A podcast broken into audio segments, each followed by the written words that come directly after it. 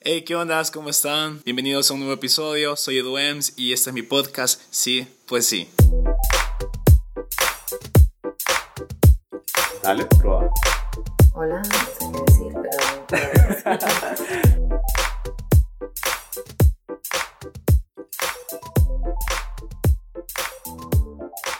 Hey, ¿qué onda? ¿Cómo están? Qué chido estar por acá una vez más en un nuevo episodio, en un nuevo podcast.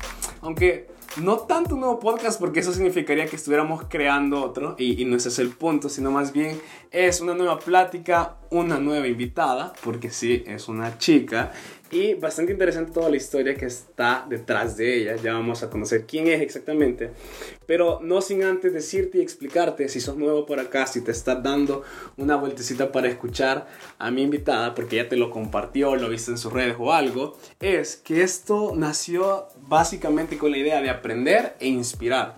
Aprender de personas que están haciendo cosas chivísimas por el país, por los demás, por crecer en diferentes ámbitos de la vida y obviamente ver de qué manera se puede inspirar a los demás con, conociendo esas historias, conociendo cuáles han sido los retos, cuáles han sido lo mejor unos fracasos, las historias chistosas y todo aquello que al final uno piensa que no hay dentro de una persona que a lo mejor le está pasando bien, que está haciendo cosas chivísimas, pero, pero que de verdad hay todo un bagaje detrás de ello.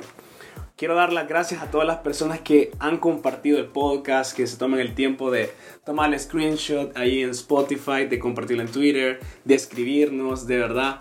Es, es de verdad gratificante ver cómo otras personas, no solo de El Salvador, sino también de México, de Estados Unidos y un par por ahí que me ha escrito de, de Francia diciéndome que nos escuchan allá. Entonces, eso sí es bastante gratificante. Gracias a ustedes porque el contenido les está gustando. Y. Uy, se cayó el micrófono. Pero no sin antes decirles que cualquier cosa, cualquier persona que, tienen, que tengas en mente con, con este podcast, recomendarlo, escribimos ahí en las redes sociales, en Instagram como sí, pues sí. Y con gusto vemos qué hacemos, cómo invitamos y hacemos la plática. De eso se trata, de conocer a las personas. Sin más que agregar, quiero presentar a Aida, una chica que está en política, pero no solo en eso, estoy seguro. Han dado arriba para abajo, ya he visto ahí un par de cosas en internet. Me dedico a investigar, ¿sabes? Ahí en, en Google, en todo, medio stalker, pero es como un buen fin al final todo. Entonces quiero presentar a Aida Betancourt, así se pronuncia. Aida Betancourt, sí. Lo dije bien. Muy Súper. bien. Mira, antes de empezar toda la plática, quiero decirte abiertamente que tres personas, más o menos cuatro quizás, me habían dicho de invitarte aquí, de platicar contigo. Y te los puedo nombrar, no lo voy a decir, pero, pero sí, entonces me llena mucho de, de alegría que estés acá, que te hayas tomado el tiempo. Y nada, bienvenida. Muchísimas gracias, yo estoy feliz de estar aquí y, y me honra un montón que me hayas eh, invitado a este espacio tan chivo y agradezco a las personas que, que habían pensado en mí para estar aquí. Y también te quiero felicitar porque no solo me parece una iniciativa súper chiva, porque creo que en el país necesitamos eh, conocer a gente que está haciendo cosas interesantes para ver, de repente salen incluso colaboraciones, nos podemos inspirar Sí. de- de- del trabajo que están haciendo, pero además porque me encanta el sí, pues sí. Yo creo que es algo que todos usamos en nuestro cotidiano, entonces se me hace juro. bien familiar, bien chivo. Sí, entonces eh, dije yo, bueno, para continuar una plática, sin duda siempre usas el. Sí, pues sí, entonces. Y eso me gustó el nombre y qué cool que lo estés usando también. Mira, comencemos. La pregunta del millón, la más complicada y fácil hasta cierto punto, pero ¿quién es Aida? Ok, pregunta existencial. Em, bueno, soy una mujer joven salvadoreña. eh, Joven, ¿cuántos años? 29. 29 años. 29. No pareces de 29. Muchas gracias, muchas gracias. Según algunas definiciones es hasta los 35, algunos hasta los 30, así que todavía en todas las definiciones No, que sí. como hoy. Em, Súper comprometida con mi país y con trabajar por mi país desde distintas iniciativas, desde distintos ámbitos. Eh, empilada desde chiquita en temas de voluntariado, por ejemplo, y creo que así Ah, fue como ok. me fui metiendo al tema de la participación política. Eh, y eso, sueño con un, con un El Salvador donde todos podamos cumplir nuestros sueños.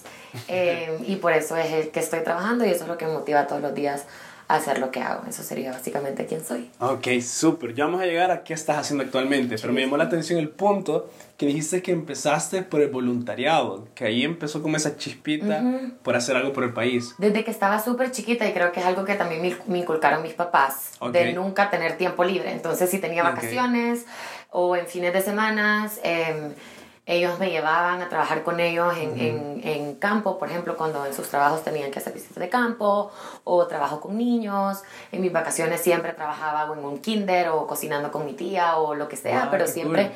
como dando mi tiempo para los demás. Entonces eso, eso es algo que eh, a mí colegio. me marcó un montón desde el colegio, desde Ah, chiquita. Ajá. Eh, y luego fueron como, se fueron reorientando, digamos, la- el tipo de actividades a las que orientaba mi tiempo. Entonces, vea, cuando chiquita empecé a cocinar porque es algo que me encanta.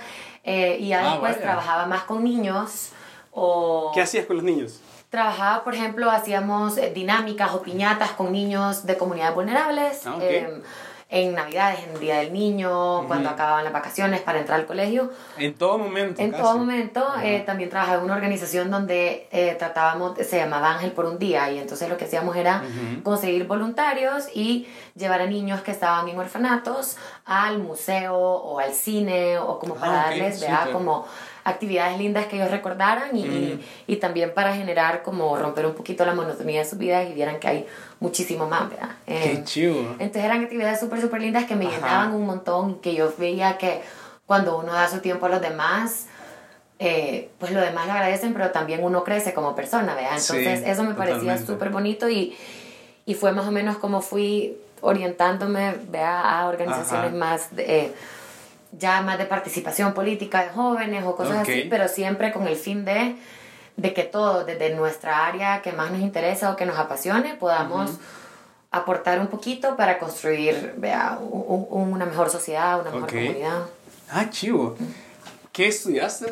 Estudié Derecho, estudié eh, Derecho y Ciencias Políticas. Eh, Aquí. eh, no, salí fuera a estudiar, yo estudié en el Liceo Francés, entonces siempre había eh, querido irme a Francia.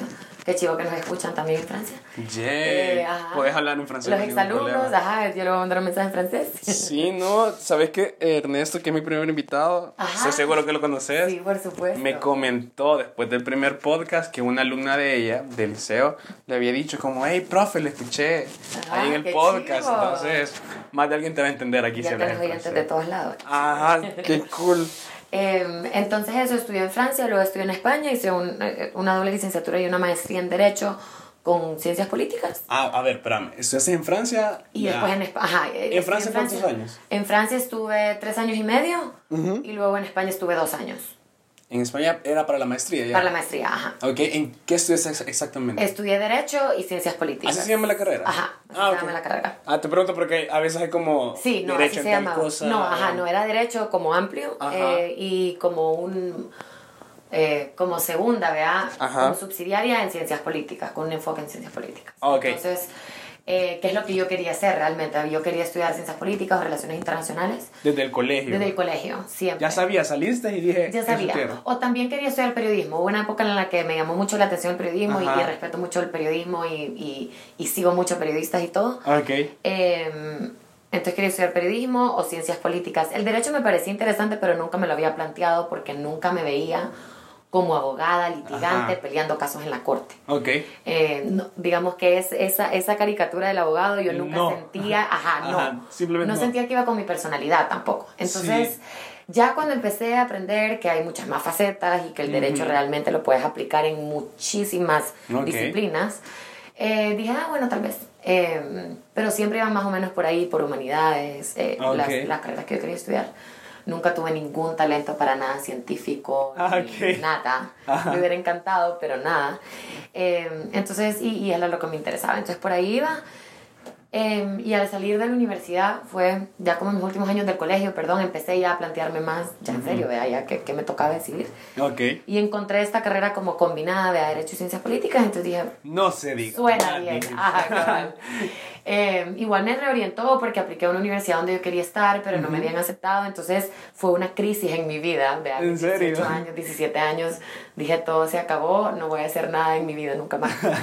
y después yo ahí me di cuenta que cuando se cierra una puerta se abren 10 ventanas o como sea, pero Uf, buena fui encontrando el camino, vea, y al final yo estoy convencida de que pasé por donde tenía que pasar y estudié lo que tenía que estudiar.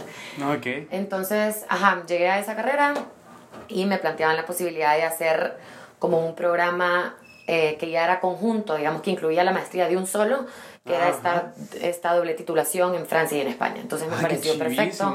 Eh, me encanta un montón, sabes, cómo conocer otras culturas, conocer gente nueva. Eso te iba a preguntar, ¿qué tal experiencia de estudiar en Francia? Increíble, chivísimo, chivísimo. Eh, yo pues por el colegio ya estaba como bien expuesta a la cultura francesa y al Sí, idioma francés y todo. sí, correcto. Pero obviamente no es lo mismo Vivir allá solo, y vivir que otra solo. cultura. Y es, pues sí, a los 18 años te vas y realmente aquí te das cuenta que tenemos una vida bastante cómoda Sí, de todo, totalmente, Y, lo uno vive con sus papás y no se tiene que Iba a estudiar que a la plantar, casa. ajá, ya. no tenés más preocupaciones, pero cuando ya te toca empezar Sí. a ver desde buscar apartamentos, firmar papeles de alquiler, Ujú. Pagar las pagar las cuentas, hacer el súper, la lavandería, limpiar la casa y, y al final tu actividad primordial es estudiar. Ujú. Es, es un cambio de vida, pero yo creo que eso es de lo, de lo que más te hace crecer y te hace madurar Sí, y te hace asumir responsabilidades. Así que chivísimo, de repente me daban muchos meses en los que por mala administración financiera acababa así como Bueno. con una bolsa de pasta para 12 días, pero en Ajá. parte de aprender a, a administrarse. Ajá. Entonces fue una gran, gran escuela, eh, lo más lindo Eso es creo que... Ajá, y, y fue además, yo creo, conocer gente de todos lados del mundo, que para mí eso es espectacular porque te abre muchísimo Ujú. tu visión y tu perspectiva del mundo, Sí, de aprender totalmente. De cómo han vivido otras personas, de las culturas, de, de sus costumbres, y te enriquece un montón como persona. Entonces eso para mí fue súper, súper valioso. Qué cool. ¿En qué parte de Francia estabas? Estuve en París por tres años y Uh, medio, feliz París. como lombriz, sí. Sí. Eh, comiendo baguette y queso, o sea, ¿verdad? Ah. el cliché de París lo hice. Ok. feliz, porque además era Comiendo lo más barato, comiendo pan, crepas, de la- ajá. de la torre. Cabal, entonces así. Ok. Eh, estudiaba muchísimo, mi universidad era súper difícil, la sufrí, pero ¿En también serio? fue... ¿Trabajaste también? No. No, tra- no Solo trabajaba, estu- estudiaba, ajá. El, el, el primer año era como una escuela intensiva de preparación a la universidad, que se llama Classe Prépa, y que son clases todo el día, de 8 a 5. Ush. Ajá, Ajá. duro, duro, y eran jornadas de, de 8 a 5 a la escuela, y de 5 a 5 y media el transporte, para las 5 y media estar en la biblioteca hasta que cerraran, para llegar a la casa, comer y seguir estudiando, o sea, Ok. realmente sí, no, era no esa es nada, vida. no nada era relajada la cosa, Ok. ¿Cómo te lo- eh, pero puedo súper experiencia. Sí, no me queda duda. Así que chivo. ¿Hace cuánto fue eso, más o menos? Esto fue ya hace rato, fue entre el 2007 y el 2000, finales del 2012. Ok, ya terminaste también con la carrera. Terminé, ajá, terminé la carrera, la maestría en ese lapso Pero, de ajá, la maestría, ajá. Ajá, y luego me regresé a El Salvador. ¿Por qué? Eh, mira, quería, eh, la, la, la junkie política dentro de mí quería estar aquí para unas elecciones presidenciales. Ok, Entonces que son las del el 2014. 2014, ajá. cabal. Entonces yo nunca había votado, yo Ajá. nunca había estado aquí durante una elección, pues ya, ya como más, digamos, de- desde que había empezado a participar Sí, en cierto. temas de columnas de opinión y, y, y voluntariado en cosas políticas, nunca había estado aquí en una elección, entonces me parecía emocionante estar porque en el 2009 yo ya estaba, estaba estudiando. Eh, entonces quería estar aquí para estas elecciones. Entonces... ¿Haciendo qué exactamente? ¿O ganas de ver Nada, cómo es? Ajá, ¿Cómo no, era? no tenía claro qué iba a hacer, pero ajá, quería ver el ambiente, Ah, quería ver cómo se Ajá. vivía en, en, en las organizaciones de jóvenes, Ah, en sociedad civil, en los medios, cómo se vivía una campaña. Entonces eh, me regresé a El Salvador a finales del 2012, empecé a trabajar. Eh, ¿En qué trabajaste? Trabajé en un despacho de abogados probando esa vida. Ajá, eh, la que no quería. Ajá, la que no quería, pero dije, bueno, si ya me eché la carrera de Derecho, quiero probar a ver cómo es. Ajá. Y, y cabal, no litigando, sino estuve trabajando en, en casos de arbitraje, súper interesante. ¿Qué es eso? Eh, Perdón. Yo ahí es- sí no conozco Ajá, nada. bueno, te cuento. Y va, vari- están varios como- como, ajá, entonces, como, como los tribunales de justicia, los tribunales ordinarios de justicia, vea, que Ok. son parte de, del órgano judicial, entonces están las cortes, los tribunales, las cortes, las cámaras, que son como el, el sistema tradicional, pero hay otro- un sistema alternativo de resolución de conflictos, de que, por ejemplo, si dos empresas o una empresa y el Estado tienen un conflicto, una controversia, en vez de ir a los tribunales nacionales, Ah, ya, lo que hacen ya. es que nombran ellos a un tribunal, entonces, por Ajá. ejemplo, tú nombras a un árbitro, yo nombro a un árbitro Ya, y ellos nombran a un árbitro y ellos, ellos deciden. Sí, tuve una clase más o menos de eso. Ah, pues, Sí, esa es eso. Y tiene beneficios como en general es más rápido, en general Sí, es menos cierto. costos.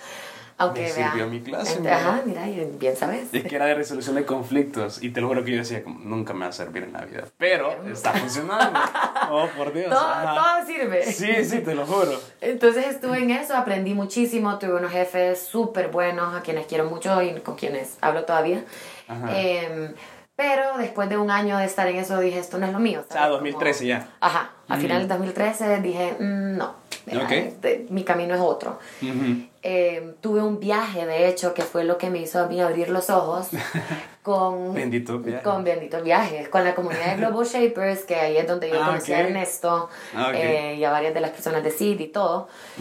Eh, que son un grupo de jóvenes absolutamente inspiradores y Sí. de verdad son, son la chispita que a mí me, me, me enciende cuando estoy cansada. eh, Qué chido rodearse, gente. Sí, de verdad que, que ha sido para mí fundamental. Eh, entonces con los Shapers yo era la, la curadora del Hub de San Salvador de los Global Shapers y el curador es el que es, digamos, como el, como el coordinador del grupo por un año. Ah, ok. Entonces antes de empezar tu año de curador te mandan a un viaje de inducción Ah, en Suiza donde dale. conoces a los curadores de todos los hubs del mundo. Ok. En mi época habían como 200, hoy hay como 450, pero Ajá. entonces era conocer a jóvenes líderes de todo el mundo Ajá. que te cuentan todo lo que están haciendo. Entonces yo veía a esta gente súper apasionada por lo que hace, haciendo cosas loquísimas, trabajando por su ciudad, por su, por su comunidad, por su país. Por... Sí. Y yo decía, a mí me gusta mi trabajo y estoy aprendiendo, pero no, no siento así, no tengo esa chispa en los ojos cuando hablo lo que estoy haciendo. Entonces, Ok.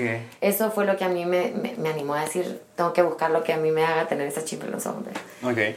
Eh, y entonces a mí los shapers me ayudaban un montón a tener ese compromiso con lo que a mí me gustaba hacer mientras tenía yo mi trabajo de oficina, ¿ve? Y entonces en eso cambié de trabajo, estuve trabajando en el Banco Mundial, donde veía temas un poquito más, más eh, a, a nivel centroamericano, Ah, ok, ok. trabajaba con los gobiernos de los países, con sociedad civil, entonces eso me gustaba más, me parecía como una exposición internacional interesante, donde justamente aprendía, por ejemplo, uno piensa en la región centroamericana, pero los países Sí. centroamericanos tienen su cultura y tienen su idiosincrasia bien particular, Totalmente. que eso me permitió conocerlo de primera mano lidiando con la Ah, gente con la que trabajaba, entonces eso me pareció chivo y todo. Ujú. Entonces estuve en eso y al lado e- ese trabajo me daba el chance también de, De involucrarme mucho Ah, ok. más en actividades con los Shapers, en proyectos de construcción de ciudadanía. Tuvimos unos proyectos que no sé si te acordás que se llamaban 3M y 9M para Ah, hacer sí, un sí. llamado a votar. Entonces Es cierto. organizamos esos movimientos. Ah, no sabía. Ajá, cosas como el movimiento Yo me he visto de blanco Ujú. para apoyar la sala de lo constitucional cuando Ah, había ok. una crisis institucional. Ese tipo de cosas que las iba haciendo yo al lado, pero eso era lo que a mí me llenaba, ¿vean? Ok. Entonces, estuve en eso cuatro años y después... eh, Cuatro años de 2013, no, 2014 Ajá. podría decir. De 2013, de, de finales de 2013, Ok. porque empecé por ahí, Hasta el año pasado, entonces. hasta el O este. 2000, hasta finales del 2016, tres años, ajá, Ah, hasta ok. finales del Ok. 2016. Y ahí fue cuando me entró la chispita de decir, yo quiero estudiar más, siento que quiero especializarme en lo que a mí me gusta y en lo que me veo haciendo hacia futuro. Y fue que conseguí una beca y me fue a hacer mi maestría a Inglaterra. ¿De qué exactamente? Estudié políticas públicas internacionales. Qué famoso. Le Entonces, han saludado. ah, ya saludan desde la ventana. Ah. Entonces estudié políticas públicas y fue súper chivo y de nuevo volver a tener esa experiencia estudiante, de, de ser la niña nueva, de no conocer absolutamente a nadie. Sí. Donde pues sí, uno en El Salvador ya tiene a sus amigos, tiene a su familia, ya conoces a tu mara Sí. y seguís conociendo gente, pero, pero nunca llegas a un lugar y decís, puy, aquí No sé qué voy a hacer de mi vida ahorita. Ahí era llegar y e- ese miedito de qué pena tener Ajá. que llegar y presentarte a alguien como, hola, soy Aida, mucho gusto, soy del Salvador. ¿Qué onda? Ajá. Entonces eso fue bien chivo. También Ok. como... Entonces Un estuve ahí año. un año. Estuve un año. 2016, y regresé- 2017. 2016, 2017. Ok. Regresé a finales del año pasado Ajá. a Salvador. Ujú. Y Esto es en Londres específicamente. estuve en Londres. Ajá. Ok. Y cabal, estuve un año, regresé hace justo casi un año. Ujú. Eh, y ya de cabeza, desde que regresé, de cabeza ya en política. Así, Ok. así como la evolución, vea. Cuando, te, cuando regresaste de, de tu maestría en Londres, ¿qué fue, ¿qué fue lo que hiciste ex- exactamente en política? Porque me acabas de decir, te involucraste ya de lleno. Mira, estoy ahorita y es en lo que sigo trabajando. Ok. em, varias personas eh, que no se sentían representadas por los partidos políticos actuales, tradicionales, y que consideran que ya hay la ciudadanía demanda una evolución en la forma de hacer política y sentimos que no nos están respondiendo, Ok. tomamos la decisión de formar un nuevo partido político. Entonces, en eso estamos. Entonces, eh, se llama Nuestro Tiempo, el tiempo de la ciudadanía, porque creemos que justamente es importante que los ciudadanos se involucren más en política y que no dejemos la política a los de siempre, sino que haya Sí. más espacios de participación eh, para la gente que quiere incidir y que la política no sea algo que se hace cada tres o cinco años en elecciones, sino que sea algo de crear espacios permanentes de diálogo, de discusión, de propuestas. Creemos además que nuestras generaciones que nacieron después de la guerra tenemos una visión distinta del otro y, y- y creemos que tal vez es más fácil para nosotros llegar a acuerdos, construir consensos Sí. eh, y, y llegar a, a, a- a- Un punto que- al puntos final- comunes, exacto, encontrar puntos comunes, porque obviamente no pensamos lo mismo y esa es parte de la riqueza de una Sí, sociedad y, la- y, totalmente. y de- y de- y del sine qua non de una democracia, pero Sí.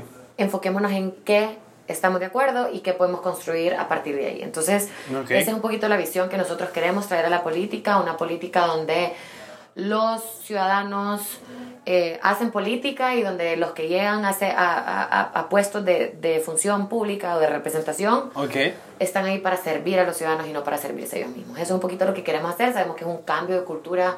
Hay gente que ha estado ahí 20, 30 años y las cosas se han hecho en la forma en la que se han hecho. Y entonces es difícil querer llegar y romper eso. ¿vea? Entonces, sí, totalmente. aunque sea poquito a poquito, creemos que vale la pena eh, empezar a oxigenar el sistema de partidos políticos eh, y en eso empezamos a trabajar. Empezamos a trabajar en construir esta plataforma, en, en qué queremos ser, cuáles son nuestros principios, cuándo queremos participar. Entonces, desde entonces yo estoy con nuestro tiempo. eh, Ok. queremos, ahorita estamos en la fase de recolección de firmas, que es el proceso que establece la ley. Ujú. Y queremos participar en las ¿Puedo elecciones del la invitación? 2021. Va, les cuento. Nuestro tiempo. Síganos en redes sociales como arroba nuestro tiempo SB, Facebook, Twitter, Instagram. La ley nos pide 50 mil No me, firmas. están pagando, no me están pagando, por si Ah. lo piensan. No, y fíjate que hago eso porque hablar de política es bien del- delicado. Y creo yo, yo soy de la idea de que los jóvenes debemos, debemos de involucrarnos en política.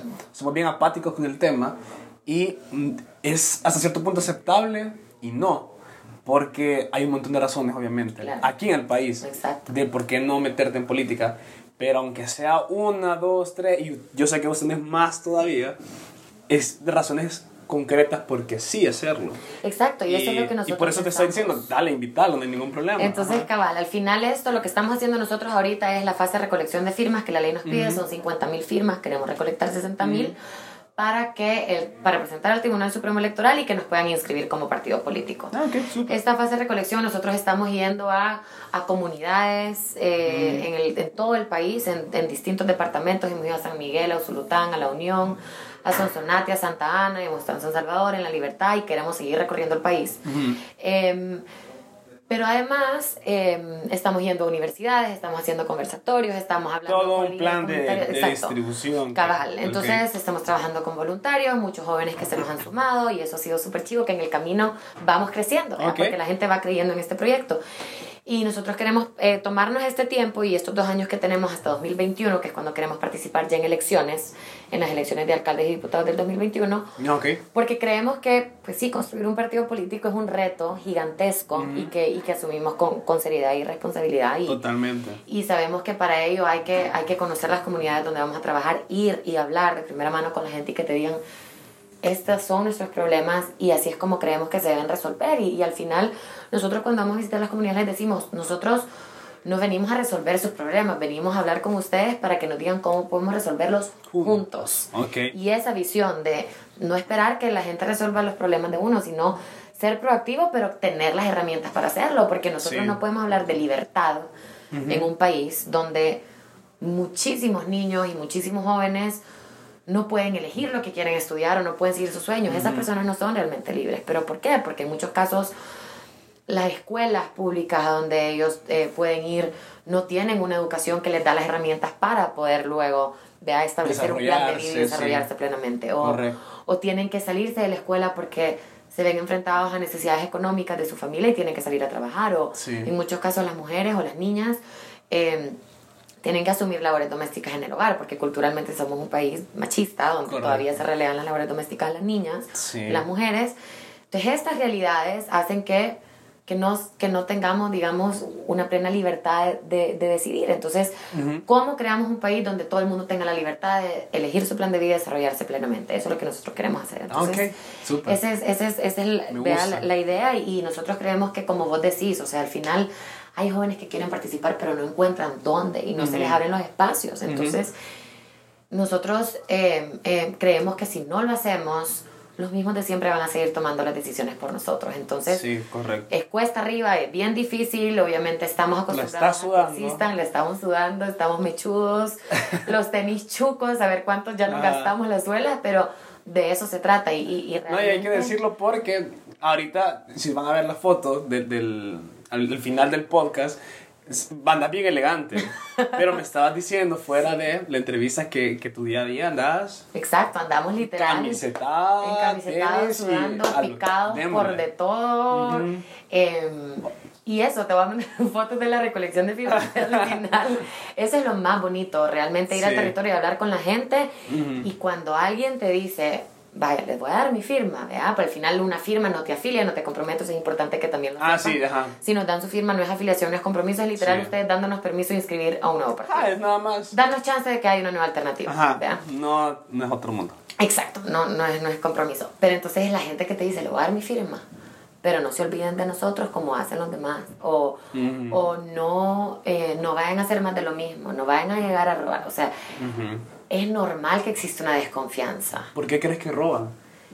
Yo creo que... Quiero ver tu visión, no por, no por incomodarte, no creas. No, no, no, mira, yo, yo, yo no sé, yo creo que hay mucha gente que cuando...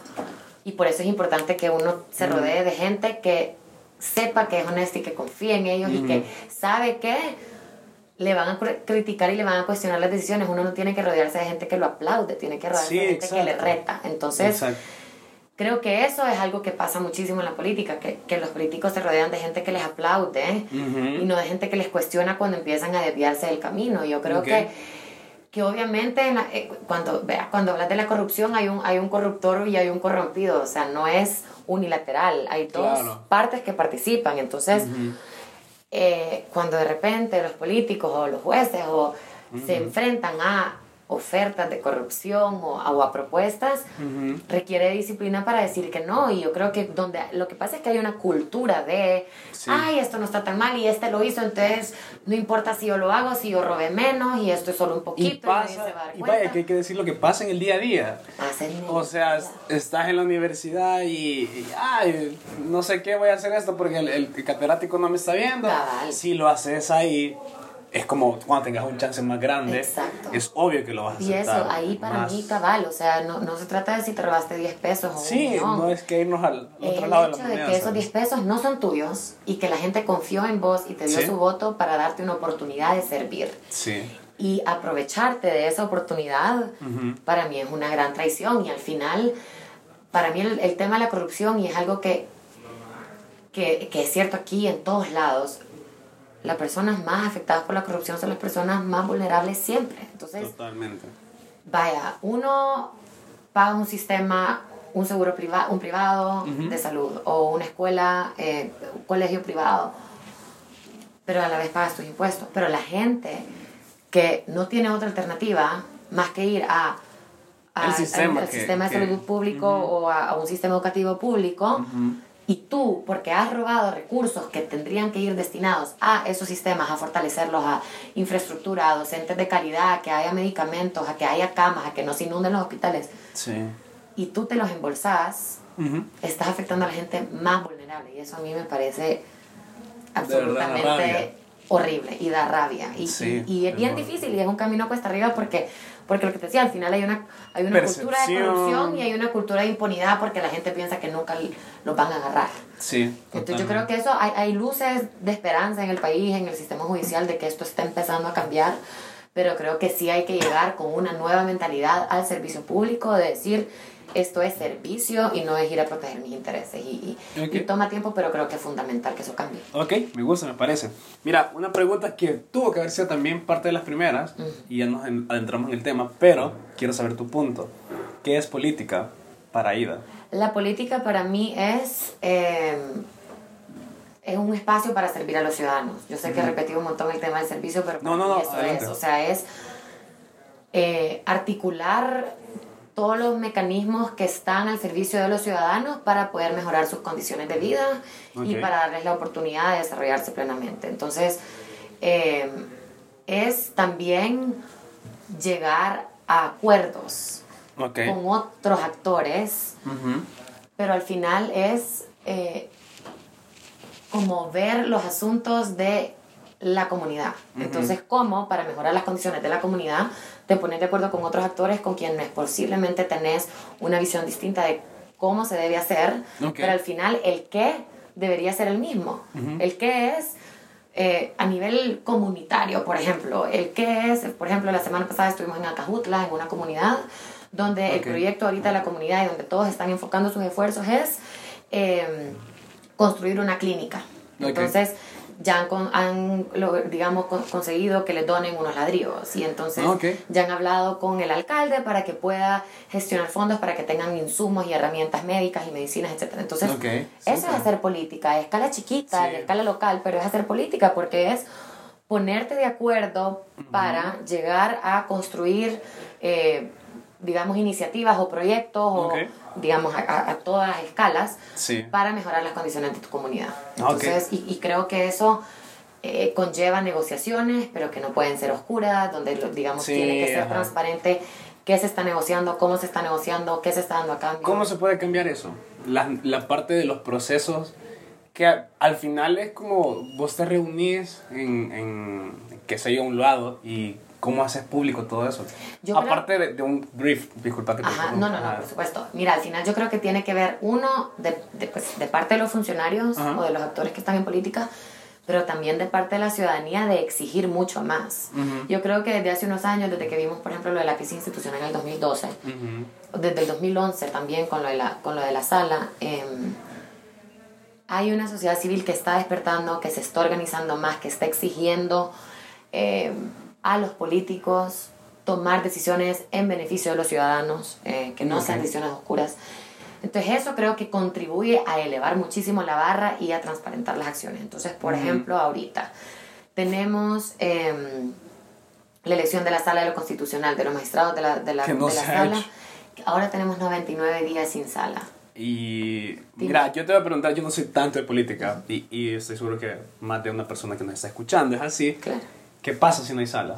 ¿Qué pasa si no hay sala? Me siento Estamos como muy segurupina ahorita. suma- no, está mejor. Estamos, eh, estamos expuestos a que nos violen nuestros derechos fundamentales y que no haya ningún árbitro para defendernos. Entonces, Wow. aterrizándolo, por ejemplo, em, Ajá, por ejemplo. Ajá, ejemplos concretos.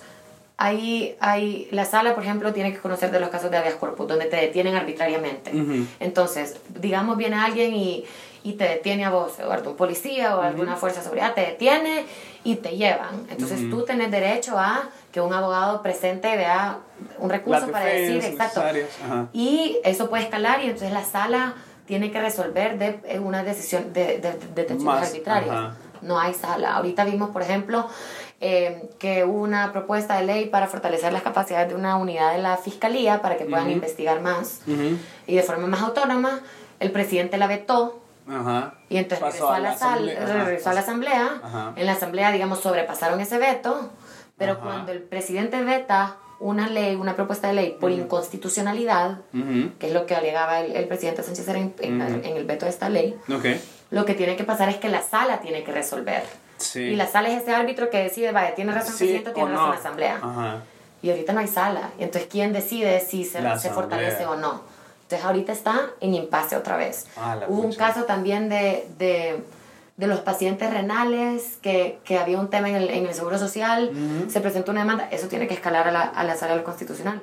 No, se No pueden hay. defender los derechos de esos pacientes en casos donde son de vida o What? muerte. Entonces, hay un montón de cosas. O, por ejemplo, alguien te demanda por, por un tema de, de que atenta a la libertad de expresión. Sí. Eso también son derechos fundamentales que están plasmados en la Constitución No y que puede pueden ser. escalar a la sala de lo constitucional. Entonces, obviamente, tienen que agotarse ciertos recursos antes, pero eso llega a la sala y la sala lo resuelve. Sí. Eh, entonces, se, se paraliza un montón. También pasó lo del CITRANS, que había una inconstitucionalidad de- del Ah, uso del carril exclusivo del CITRANS.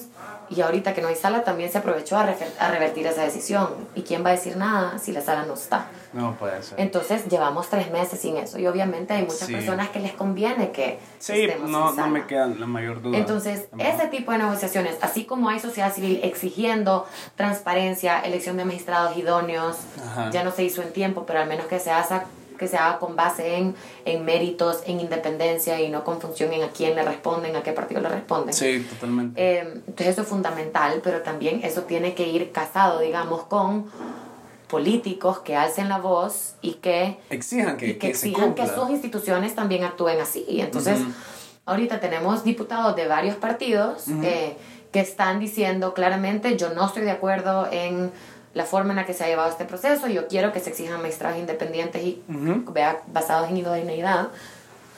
Pero en muchos casos las cúpulas de los partidos no están respondiendo a esto. Entonces, Ok. es fundamental que, así como ¿Qué la ciudadanía exige, los políticos exijan, pero que haya voces más fuertes y más voces, porque si son pocos, eso se calla con, vea, no importa, no importa. Ajá, es un serio y al final, exacto, y no, no son ellos los que toman al final las decisiones Ok, de sus wow. partidos. Wow, Está me has iluminado. No, no, pero, pero interesante porque vuelvo yo otra vez al tema de no nos metemos, no nos involucramos en política. Y me recuerdo que hace como un año, dos quizás, tuve una materia que iba orientada a política. No me llamó la atención, te soy sincero, por lo mismo. Claro. Pero me abrió los ojos y me hicieron una pregunta, ¿por qué los salvadoreños no nos involucramos en política y por qué los, los líderes de la, de la política están súper tranquilos? Y yo llegaba al análisis y decía, ellos pueden dormir tranquilos todas las noches porque saben que hay una sociedad que nunca va a despertar y va a exigir por lo que de verdad tiene derecho. Y obviamente por eso se crea ese tipo de espacio, hablar contigo y que obviamente nos ilumines el camino políticamente hablando. Y yo creo que cada vez más hay, y es cierto, al final yo creo que la cultura política que ha primado hasta ahorita es porque nosotros no hemos exigido y no hemos vea, impuesto las consecuencias y les hemos pasado factura a las personas que se han comportado eh, sin trabajar por los ciudadanos, sino por ellos mismos. Entonces, yo creo que mientras más nosotros vayamos organizándonos, elevando la voz, siendo críticos, creo que eso puede ir cambiando. Yo sí tengo como una visión bien, de- bien optimista de eso. No, y está bien. Y, y, ajá, y Súper creo que cada vez hay más espacios para hacerlo y, y hay más instituciones, organizaciones, las redes sociales son una herramienta que nos ayuda muchísimo a pronunciarnos o a organizarnos. De hecho, los movimientos que, en los que yo participé en- desde el 2011 Ujú. surgieron porque yo vi que alguien estaba tuiteando lo mismo, alguien más, alguien más, alguien más. Hicimos un mensaje como un mensaje privado, dijimos hay que hacer algo, reunámonos, nos reunimos, empezamos a llamar más gente y se organizaron campañas y fuimos a colgar telas y salimos a manifestar. Entonces. Creo que ajá, son herramientas son espacios que si se utilizan bien pueden ser bien valiosos. Y también creo que al final, pues sí, se trata de eso, se trata de organizarse y elevarle la barra a los políticos para que crean y sepan que les van a pasar factura. Por ejemplo, vimos ahorita que se iban a ir eh, A algunos ver. diputados a Roma, a la Ah, canonización sí. de Monseñor Romero. La gente se volvió loca, Sí. criticando que cómo era posible que con fondos públicos fuera, personas que lo pueden hacer, si quieren ir, por supuesto, es sumamente válido.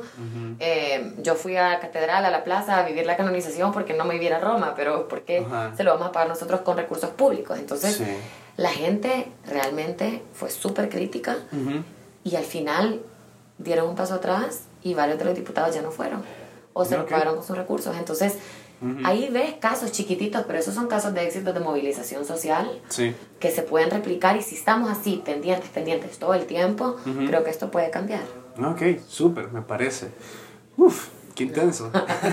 Mira, eh, también el propósito del podcast es desmenuzar la mente del invitado, ver qué hay en él, excavar Nervios. totalmente. Y ya hablábamos un montón de la parte profesional tuya, pero ahora vámonos un poquito más chill. Démosle. ¿Qué haces en tus tiempos libres? ¿Tenés tiempo libre? Tengo un algo. Ay, no mucho, estoy no tanto. Eh, me gusta un montón leer. Leo muchísimo. Eh, ¿Sobre gusta- política? Sobre todo, fíjate que leo más ficción. Me encanta leer novelas. ¿Cuál es tu libro favorito? Eh, uy, mi libro favorito, me encanta. Bueno, tengo varios registros. Por ejemplo, soy súper fan de Harry Potter. Ah, ok. Súper fan, los he leído todos ¿En como tres veces en distintos idiomas y lo vuelvo a vivir cada vez. En inglés, francés, En inglés, español. en español, hasta ahí todavía. Em, Me encanta un escritor que es, escribe en inglés, pero es, es eh, entonces puertorriqueño de Nueva York, que se llama Juno Díaz, Ajá. que él era periodista, eh, pero escribe novelas un poco inspiradas en su vida de inmigrante en Estados Unidos, eh, Ok. que son, las escribe casi que en Spanglish, entonces es divertidísimo leerlo. Eh, y ahorita estoy, sí, leyendo un poquito libros de política, estoy leyendo uno que se llama, eh, acabo de leer uno que se llama Cómo mueren las democracias, Ajá. súper interesante que habla, por ejemplo, de, de cómo eh, uno cuando piensa en regímenes autoritarios piensa que llega un dictador y hace un golpe de Estado y se acaba la cosa, sino, pero habla de cómo poco a poco se pueden ir erosionando las instituciones, Ok. cómo se van cayendo los medios y eso puede contribuir a la llegada de regímenes autoritarios. Volvimos a la política, perdón, me salgo. No, no, no, te preocupes. Y, Dale. y ahorita, ahorita el que estoy leyendo se llama Carta desde Zacatrás, que es un libro de un periodista vasco, pero que ahora es salvadoreño. Eh, Yeah. Se llama Roberto Valencia, que escribe en El Faro y es la historia de este pandillero, eh, el directo, y de, vea la historia de, de- de cómo él nació, creció en las pandillas y creo que refleja un, un montón los libros de, de los periodistas del Faro, me gustan un montón porque creo que Sí, son bastante... que son buenísimos. Narrativos. Ajá, cabal, que, que, su, su formato de crónica y, y, y te, y te mantienen pegado, pero es un retrato de nuestra sociedad. Sí, totalmente. Entonces eso, Interesante. eso ajá, me gustó un montón. eh, y novelas más como vea, de escritores latinoamericanos, me encantan. Ok, súper. Eh, así que eso, me gusta mucho leer, me gusta mucho también ver películas y ver series, soy súper adicta a las series. ¿Cuál es tu serie favorita? ¿O cuál estás viendo ahorita? Mi serie favorita, bueno, Élite, me me encanta. No, pero Ay, también tengo que no. decírtelo. No. Caí en esa trampa. Ah. Pero no, no. eh, mi serie favorita, una de mis series favoritas es Mad Men. Me encanta, no si la has visto, pero es chivísima. Mm. No, ¿La de políticos? No, la de, no, la de publicista. Ajá, de Ajá, publicista. Eso se me, fue. encanta porque me encanta. Me encantan los 50 y los 60, esa década me parece fascinante y siento Ah, súper chivo desde, Sí. desde su vestuario hasta los diálogos y también hay influencias de lo que estaba pasando en esa época y JFK y Martin Luther King y cuando Sí. empieza a las mujeres que empiezan a, a trabajar y Mm, el es como y todo. una revolución Ajá. en todos sentidos. Ajá, chivísimo. chivo. Me encanta esa serie. eh, ahorita también me encantan todas las series. De verdad, esto es como una adicción. Las series de True Crime, de como detectives, Ah, asesinatos, asesinos en serie. Y de esas hay varias. Hay un montón. ¿Cuál es su favorito?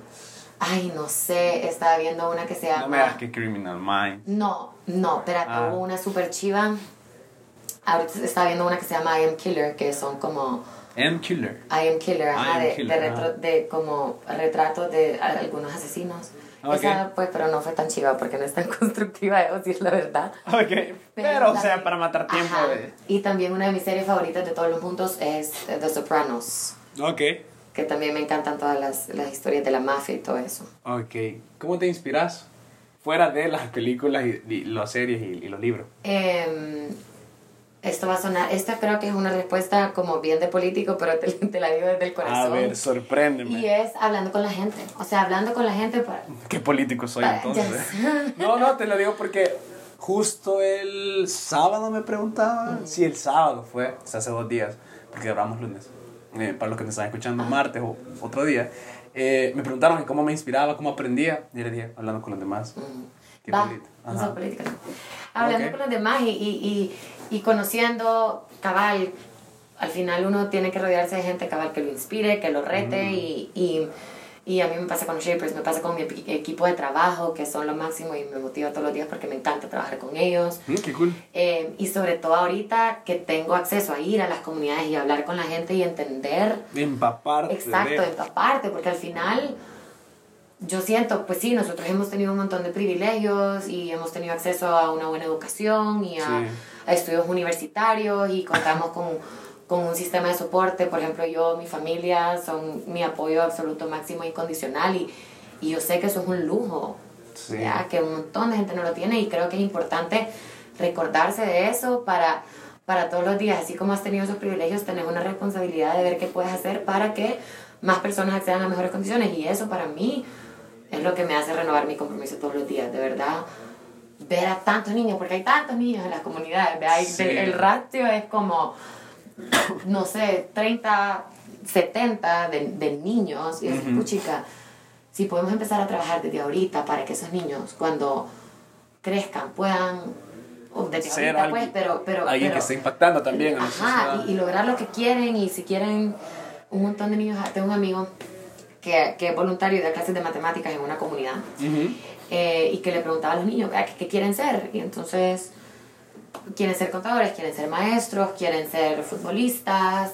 Ujú. Eh, y les dice como, vaya, y no quisiera ser, eh, no sé, cualquier otra cosa, no quisiera ser como un chef profesional o no quisieras eh, tener un programa de televisión, no quisieras... Pero a veces como por la realidad a la que ellos tienen acceso, no se Te plantean más sí. que eso Sí. y no se plantean que hay mil otras oportunidades a las que ellos seguramente entrar. cuando ya les contás y los llevás y les explicás y pues esto suena chivísimo, ¿verdad? Y, y, y ahora esto me interesa. Y, pero entonces, ¿cómo, cómo hacer que, que haya mucha más gente que ve que esto existe y que pueda soñar con eso y que aspire a hacer eso y, y que, y que no, no se vea impuesto una vida donde no puedan tomar decisiones? Oh, wow. Entonces, eso. Qué interesante su último. Fue como. Ajá, acabar de abrir.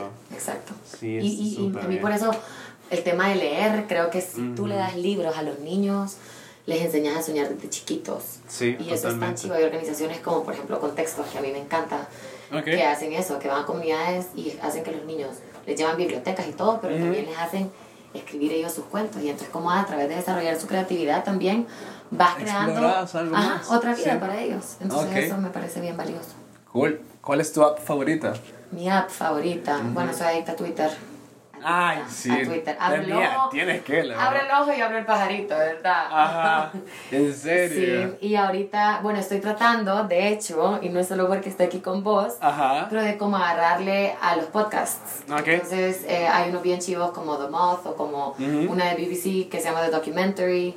Entonces, estoy trata- tratando de, de, de agarrar las apps. Ok. Hay una que es mi vida entera que se llama Pocket. Que no sé si la tenés, pero te la recomiendo. Esta La- es solo ajá. funcional, vea, para guardar artículos y que te lo lea. Entonces, Ah, ahorras ok, un ok. montón de tiempo porque te los lea al oído en vez de que tú tengas que irlos leyendo. Sí, sí. Entonces yo voy haciendo súper y voy leyendo artículos. ¿En Entonces, serio? Ajá, entonces la amo. Y pues las básicas como también soy bien instagramera, Ok. soy bien twittera. Twitter sí, me imaginaba. Sí. Tien- Tienes que, ajá. Sí, Pues no, sí. iba a ser como, what? Ajá, es parte de, pues sí, así me entero, me conecto y todo. Ok. Y aparte de eso no soy tan como millennial en ese sentido, ¿sabes? en mi vida este, soy, bien, soy bien de agenda a mano. Ajá, ajá. No, también, también, pero, pero siempre es interesante ver qué, qué están haciendo otras personas en su teléfono. Em, se me fue la pregunta. Ah, ¿Qué te iba a decir? Por Dios, se me olvidó, pero estaba hablando. Ah, ¿qué ha sido lo más difícil que te ha pasado hasta ahorita dentro de la política? Y principalmente porque me lo decías antes, por los retos de ser mujer, me, me comentabas. Me llamó la atención eso. Mira, em, yo creo que yo he tenido dos experiencias que, que me han marcado, bueno, tal vez esta, tal vez fue más, fíjate, en mi vida antes de la política, A ver. que fue cuando te contaba que yo había soñado con esta universidad de que yo tenía 15 años. Ok. Y, eh, y por eso fue que hice este año de, de prepa, de como escuela súper, súper, súper intensiva que te prepara eso. Ujú. Em, Pero eso fue allá. ¿verdad? eso fue allá, Ajá. eso fue recién graduada de la universidad y que fue que me batearon de esta universidad que para mí era mi única meta. ¿ya? Era lo único que me planteaba, era la única alternativa, yo no había visto plan B y eso que te dicen no metas todos los huevos en una canasta, yo metí Todo. la docena Ah. entera. Eh, y el cartón de huevos de un solo, o sea, todo. Eh, entonces, no me había planteado ni un otro escenario, ¿verdad? Y yo me había preparado para eso desde que estaba en el colegio y en ese año adicional. Y, y es, es, es la universidad más competitiva. Entonces, tenés que pasar por una serie de exámenes, pasas como que te... Pasas Como que es trabajo perfil, casi. Ajá, Ajá. después pasabas como seis exámenes de saber cuántas horas. Y si, y si vas pasando esas pruebas, llegas a la entrevista. Ok. Yo llegué a la entrevista y yo sentía, y ya éramos Eh, poquitos, pero yo sentía mi vida entera se está jugando en este momento. ¿verdad? Y, y todo lo que he hecho depende de ahorita y no quiero decepcionar a, a mis papás y, y a mis profesores que me han alentado. Y, y, y yo creo que le puse tanta, tanta presión a ese momento que llegué a la entrevista. Y obviamente son yuquísimas los entrevistadores y hacen todo Sí, para desestabilizarte emocionalmente y, Ah, y te ven feo y te retan y te hablan Ajá. mal y yo como auxilio y hasta me congelé me congelé me fue súper mal yo salí de ahí y me puse a llorar en el pasillo yo caminaba las calles de la ciudad llorando diciendo Wow. yo sé yo sé que no pasé o sea yo sé que me fue mal. Entonces fue súper yuca porque porque cabal o sea son esos fracasos porque eso para mí fue un fracaso gigantesco que te hacen replantearte todo y aprender, vea, mirando hacia adelante, decir, vaya, uno tiene que siempre tener un plan B, no tenés que ponerte tanta presión, o sea, si no pasa esto, pasa lo otro. Sí. Eh, pero eso a mí me enseñó un montón, vea, hacia el futuro y fue una experiencia que viví a los 19 años, eh, que, me, que me marcó un montón y como te digo, al final después, bueno, entré a esa universidad donde conocí a a, a unos súper amigos con quienes todavía soy súper cercana, que me permitió irme a España después, donde conocí esta otra oportunidad. ¿Sabes? Como que estoy segura que eso fue lo Todo que se hizo- fue armando. Todo se fue armando y, y caballo. El- como dice caminante, no hay camino, se hace camino al andar. Y yo así de ahí iba y bah, súper. Ok. Pero ya en la política, yo el año pasado eh, me inscribí para ser precandidata, para Ah, ser suplente de un diputado que se llama Juan Valiente, a quien yo respeto muchísimo. Ok. Eh, que con Johnny Wright, que es ahora el presidente de nuestro tiempo, eh, habían hecho un súper trabajo en la asamblea. Yo creía que eran de estos políticos que habían, eh, se habían Roto Ajá. todo por completo. que, que- que no habían aplaudido, que no se habían quedado callados, que habían Sí. denunciado, eh, vea, cosas que no deberían de estar pasando y que hicieron mucha presión en, en- de El forma muy de- positiva ajá. Ajá, para, para cambiar, para, para responder a esa necesidad de evolución en la forma de hacer política. Yo Ok. creía que ellos realmente son servidores públicos quería muchísimo lo que estaban haciendo. Entonces, cuando Juan me plantea ser su, su diputada suplente, yo acepto feliz. O sea, me lo pensé porque de ahí ya era meterse a un partido Sí. acepto, eh, participo en el proceso eh, de forma sumamente arbitraria, no se me, o sea, no, no, no siguieron conmigo el proceso que siguieron con los demás candidatos, Ah, Ok. me dieron en la nuca, como se dice. Y, eh, y después de eso yo estaba ya, pero eso fue un relajo en redes sociales, mensajes, correos, llamadas, yo me estaba volviendo loca, eh, declaraciones, eh, entrevistas por Skype, eh, y, y como que en el torbellino de, de lo que eso fue no me había pegado, vea lo que implicaba. Ajá. Yo había tomado esa decisión, yo había renunciado a mi trabajo, que me estaba esperando regresar de la maestría porque había dicho voy a renunciar porque voy a participar en este otro proceso y, Y y pues sí, al final la política también es, es aventarse, ¿verdad? estirarse. Y yo decía, para mí Sí. también es, es como endosar todo el trabajo que había hecho desde la sociedad civil Ujú. y a dar este paso. No era fácil. Sí, totalmente. Eh, pero entonces fue una locura, fue una locura. eh, fue duro porque no me lo esperaba, porque sobre todo porque fue un proceso que, que realmente fue injusto, pues. Eh, y me enfrenté a acabar un montón de ataques, de insultos para arriba, de, de, de cosas insinuando cómo llega una mujer a la política, que jamás se harían esos ataques si fuera hombre. Mm. Eh, insultos personales, ¿verdad? De personales, eh, Ya, subidos de tono denigrantes, totalmente. subidos de tono, Ajá. blogs difamatorios. Uy, Eh, ay, Eso creo que, pues sí, yo ya había estado expuesta a, a- Sí. a como lo público, no de forma tan radical. eh, y uno se va acostumbrando, pues sí, te vas acostumbrando porque tenés que ponerle mute a un montón de cosas, Sí. porque si no te vuelves loco. Pero eso para mí fue lo más fuerte a lo que me he visto expuesta. Sacaban incluso cosas de mi familia. Yo no tengo hijos, pero yo he visto a amigas en política que sacan a bailar a sus hijos en los ataques. Y, Sí. y eso, cuando se pone personal y se pone tan sucio, Ya no. pues sí, ya no son las reglas del juego. Pues. O sea, uno, obviamente, un, un- alguien en política está sujeto al escrutinio público. Totalmente. Pero yo creo Pero no que tiene que las hacer, líneas. ajá, dentro de... Entonces, Ok. ajá, eso fue, pero, pero al final, como te digo, para mí eso solo me, me reafirmó de, bueno, es- este no es el espacio, el espacio es otro y el espacio hay que construirlo nosotros. Entonces, En por eso tiempo. es que empezamos nosotros en nuestro tiempo ya en el mío. Ajá, que- o el tuyo, particularmente. Qué chivísimo, interesante. Y pasamos, por último, ya para finalizar, la sección El grano. Ok.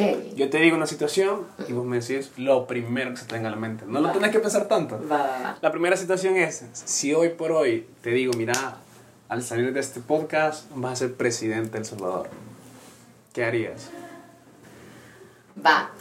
En cuanto a mi enfoque, de enfoque de prioridades, tal vez yo quisiera trabajar muchísimo con, eh, y es algo que, con niñez y primera infancia. Yo creo que sí nosotros invertimos en los niños desde que nacen.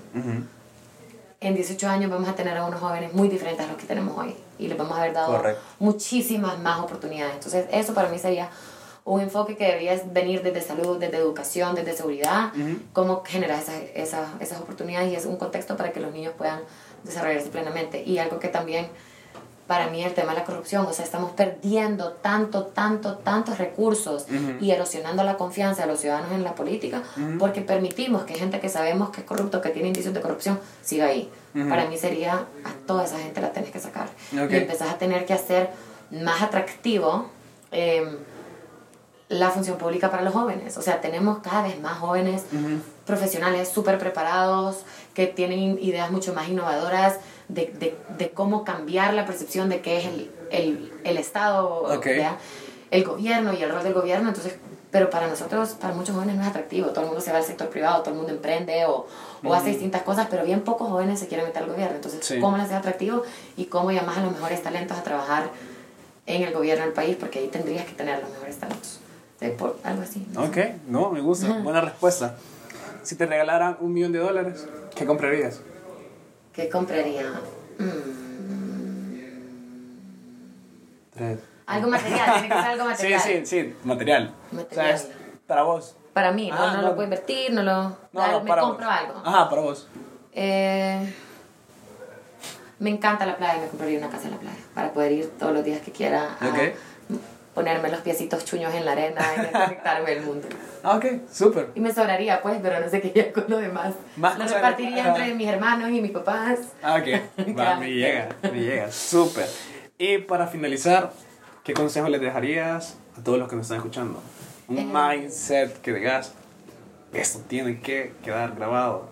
Em, que todos, a través de lo que sea que nos guste hacer, podemos ser un farito de luz en nuestra sociedad y que no tenemos que estar en la política tradicional, en la política partidaria para hacer un cambio en nuestra sociedad. Creo que todos, a través de lo que tú haces, a través de lo que hacen los emprendedores, a través de lo que hacen los artistas, a través de lo que hacen los chefs, podemos crear un El Salvador donde haya más sentido de comunidad, donde haya más sentido de solidaridad, donde haya más conciencia y más empatía de eh, que mi condición no es la misma de los demás. Sí, Eh, totalmente. y creo que eso es fundamental para que nosotros podamos transformarnos y cada vez ser un país mejor, ser empáticos, ser conscientes, ser amables con los demás. eh, y siempre pensar que todo lo que nosotros hacemos puede repercutir en otra persona y luego se nos puede volver también. Entonces eso.